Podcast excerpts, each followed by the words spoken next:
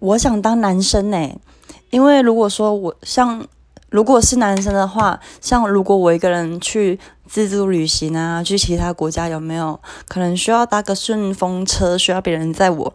我不用考虑说，哎，我会被强奸干嘛之类的，我只会我只会想说他会不会杀了我？可是世界上不会有变态去杀了我嘛？而且如果是男生的话，我可以就是放下很多很多东西，我可以去创业啊，干嘛？我会比较大胆之类的，然后我可以去。我觉得男生真的可以做很多很多事情，就看你有没有勇气而已。虽然女生也可以，可是女生就是会有一些家庭的一些考考考量啊，然后父母之类的会去想。我觉得，我觉得我很想当男生，超想的。可是我是女生啊。